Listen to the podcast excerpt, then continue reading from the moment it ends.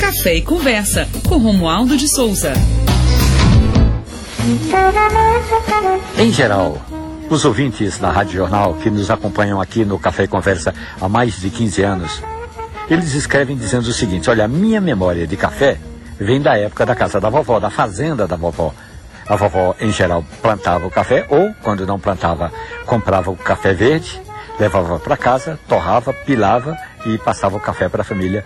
E era uma festa e tanto. Em geral, aí tinha cuscuz, tinha bolo de rolo, tinha o que mais? Tapioca.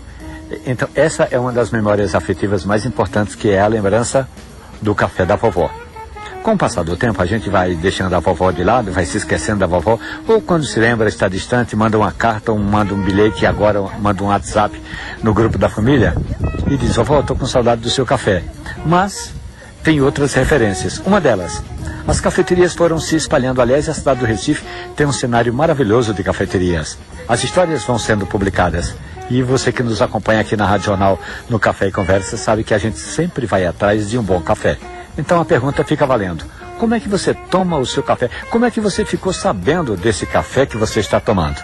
E aí vale a pergunta. Tony Oliveira, e se eu recomendasse um café de uma cafeteria que vem talvez lá de Taquaritinga do Norte ou de Triunfo, só para dizer que o café era pernambucano? É ou não é uma boa dica, Tony?